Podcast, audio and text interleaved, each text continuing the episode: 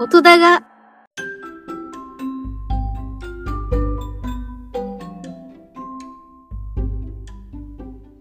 いやー、違うんすよ。あのー、昨今ね、夜は寒いし、昼は暑いんですよ。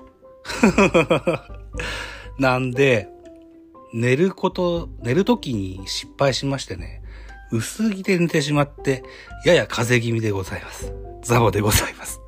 はい。皆さんご自愛くださいね。はい。ということで、今回の週末のポッドキャスターはですね、この前の週末、6月の3、4、5ぐらいでですね、積んどくならぬ、積みポッドキャストを、の、ナインティナインのオールナイトニッポン。これの去年の11月から、なんとか2022年を超えて、2023年の2月ぐらいまで聞きました。はい。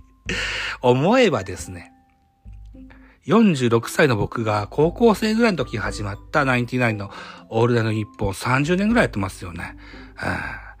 思い出深いんですよ。うん。特にあの、テレビタレントさんなんで、ナインティナインさんがね、えー、いうことで、僕が一番大好きだったナインティナインのテレビ番組の作品、めちゃモテのオープニング曲、ジュリーマリー自転車でスタートしました。はい。このめちゃモテというのがですね、そもそもは、ひながたあき、それから武田真治の番組だそうなんですよね。えー、当時、ひながたあきこさんがトップグラビアアイドルで、いよいよ女優デビューしようかというのが待たれる、そんな時期だったんです。そして武田真治さんは、当時、フェミオブームなんていうのがありましたね。えー、何でしょうかね。女性っぽい男性が非常に人気があった時期だったんですよね。で、竹、えー、武田真治に加えて、石田一世、木村拓哉、この3人が御三家なんて言われた時期だったんですけども、サポートメンバーにナインティナインが入ってました。そもそも総監督というか、総プロデューサーというか、えー、片岡飛鳥さんがプロデュースした番組だったので、それまでやってた、新しい波、それから、飛ぶ薬、飛ぶ薬 Z の系譜も踏まえてといったところで、ナインティナインが加入後にですね、えー、三浦康子ですとか、えー、極楽とんぼですとか、この、こういったメンバーが入ってまいります。あとは、そういうグラビア系からは、鈴木紗理奈なんかが入ってきまして、後に、めちゃイケに変わります。めちゃイケには、良い子ですとか、オアシス大久保ですとか、えー、あるいは新メンバー募集つって、ジャルジャルですとか、タンポポですとか、このあたり、道重、えー、道重さんっていうね、方もいらっしゃいましたよね。えー、あともう一人、モデルの方もいらっしゃいました。名前が出てこない。名前が出てこないな。あとは、えー、ちょっと、丸めのね、えー、素人の方も入ってらっしゃいましたね。そんなめちゃイケ、めちゃモテがすごく大好きだったんです。はい。で、その中で一番大好きだった楽曲、ジュリーマリー自転車。懐かしいでしょこれね。平成っぽいでしょ？そんなものを聞いていただきました。ナインティナインのテレビはすごくいっぱい見てた時期だったんですね。その平成の中盤ぐらいでしょうかね。うん、で、えー続きまして大好きだったあナインティナインの番組、ないないなからこちらを聞いてください。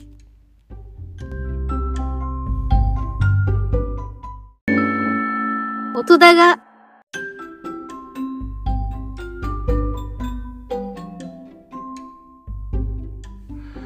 はい、聞いていただきました。ナインティナインの若手の時にやっておりました深夜の番組、ないないなからですね、梶秀樹、シビラはある日突然にを聞いていただきました。結構これがおしゃれなですね、うん、深夜番組。あんまエロ系、あったか。あったな。あったな。あったけど、そっちはあんまし僕は興味がなくって、えっと、若手のね、まだアイドルと女優を行ったり来たりしてた当時の仲間由紀恵ですとか、遠藤遠藤久美子ですとか、このあたりもゲストよく出てたんです。さらにですね、ダチョウ倶楽部の上島竜兵さんが逆バンジーをされようとしたんですけども、NG を出したんですね。無理無理、本当に無理って言うんですよ。で、寺門ジモンさんが、ああ、この、これの無理は絶対無理なやつだ。ダメダメ、これ絶対ダメだよっていうことで、上島竜兵逆バンジー、ついに、封印と言った。あの、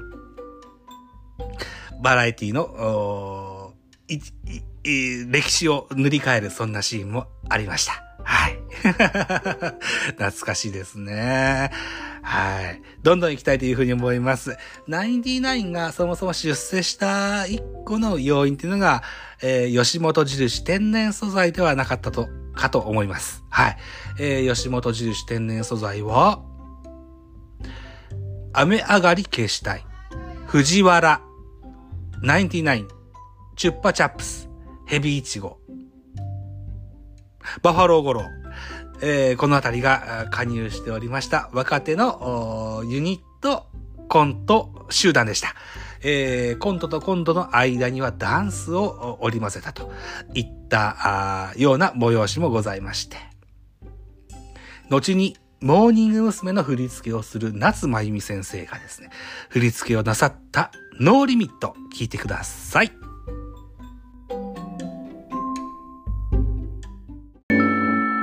音だが。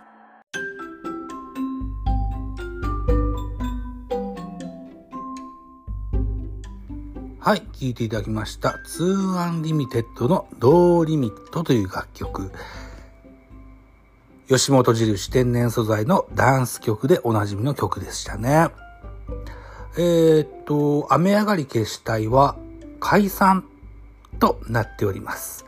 それから藤原フジモンとバッファロー五郎の木村さん、バッファロー五郎 A 氏ですね。えー、喧嘩中というふうに聞いてます。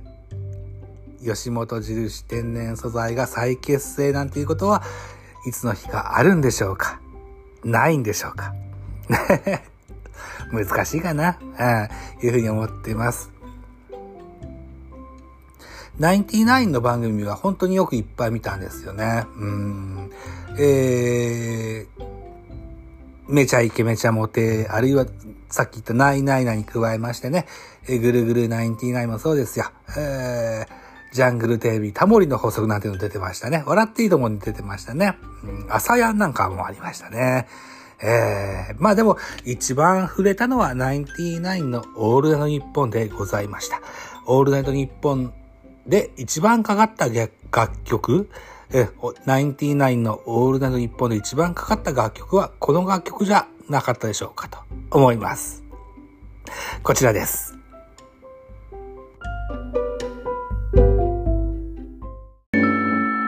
音だが。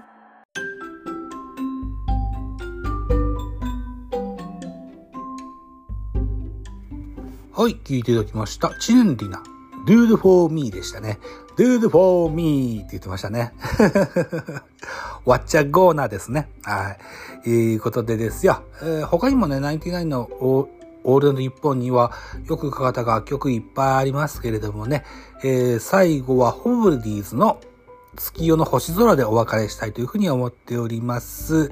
エンディング曲で言うと、これがおなじみかなと思いますけども、アコースティックギターバージョンがあれば一番良かったんですが、見つからなかったです。はい。残念です。はい。週末のポッドキャスターというタイトルでやっておりますので、週末の活動もちらほらと入れときましょう。えっ、ー、と、6月の4、3日、6月3日の土曜日には、えー、ミドル巨人くんというラジオトーク初のポッドキャスト番組を、え5本だっけな、6本だっけな、ぐらい収録いたしました。うん。大体巨人戦の振り返り会やってます。はい。えー、巨人っていうのはあれですね、えー、東京読売ジャイアンツです。はい。の、1試合ずつの振り返りが溜め込んでしまったので、それをパッと出したのと、それから6月の4日、日曜日には、ポッドキャスターの熊さん。ね、えー、っと、ペペロンチーノオーバードライブでおなじみの熊さんの番組、違う、熊さんの初の、えー、ツイッタースペース、1時間半、2時間ぐらいやってたのかなずっと聞いてましたね。うん。名だたる有名ポッドキャスターさんもいっぱい、いっぱい登壇されました。はい。おじさんとかも出てらっしゃいましたね。黒柳りんごさんとかも出てらっしゃいましたね。はい。これずっと聞いてました。はい。えー、熊さんは、新番組のプランがあるそうです。そして、熊ジャックインレーベルという、彼が起こされてらっしゃいます、ポッドキャストレーベルで配信してくださるポッドキャスト番組を募集されてらっしゃいました。そんな回をずっと聞いてました。はい。熊、熊、ジャックインレーベルでかけて、えー、くださいというようなポッドキャスターさんがいらっしゃればぜひ熊さんにアプローチしてみてくださいといったところでございまして、週末のポッドキャスターのザボ、今回今日の回、今日の収録会はこんなところにしたいかなというふうに思っております。ちょっと調子悪かったですね。えー、声の感じが。聞いてくださってる方はどう思われるかわかりませんけども、喋ってる僕の感じがあんまし調子良くなかったですけども、でも、99にまつわる楽曲がいっぱいかけれて個人的には嬉しく思っております。ぜひお聴きください。といったところでございまして、またお会いしましょう。週末のポッドキャスター、ハッシュタグマツポザボでございました。ありがとうございました。